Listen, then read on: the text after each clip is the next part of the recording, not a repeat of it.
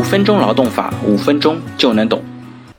呃，大家好，那今天呢，我们会为大家继续来介绍最高法院和人社部公布的劳动人事典型案例。那今天呢，我为大家介绍的案例呢，是因为没有签合同，视为订立了无固定期限劳动合同之后，公司是否应当还需要支付两倍的工资？那二零一六年的八月一日呢，万某入职了某食品公司，从事了检验工作。那双方的口头约定呢，是万某的月工资是三千元。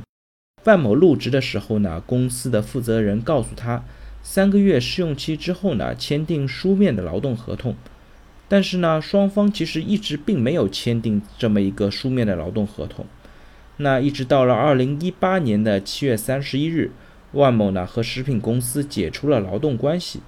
这个时候呢，万某要求食品公司支付他二零一七年八月一直到二零一八年七月期间，因为没有签订无固定期限劳动合同的两倍工资。那公司呢是肯定拒绝支付的，后来呢就打到了仲裁，最终呢仲裁呢是驳回了万某的仲裁请求。那这个案件当中呢，万某是二零一六年的八月一日入职，那因为公司一直没有和他签订劳动合同嘛，到了二零一七年的八月一日呢，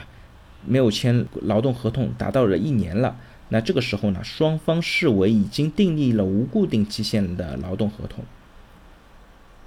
既然公司已经订立了无固定期限的劳动合同呢，那根据我们国家的法律规定，既然订立了无固定期限劳动合同，公司就不需要额外向这个万某来支付